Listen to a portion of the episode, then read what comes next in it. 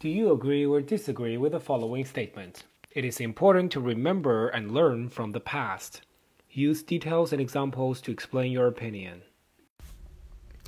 I strongly agree that it is important to remember and learn from the past.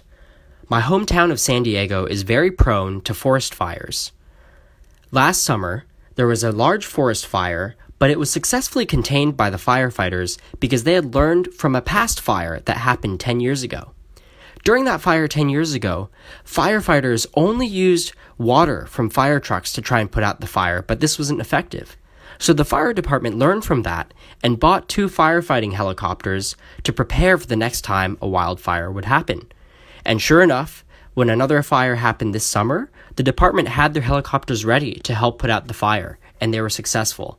This is just one example of why we should learn from the past. It can save lives.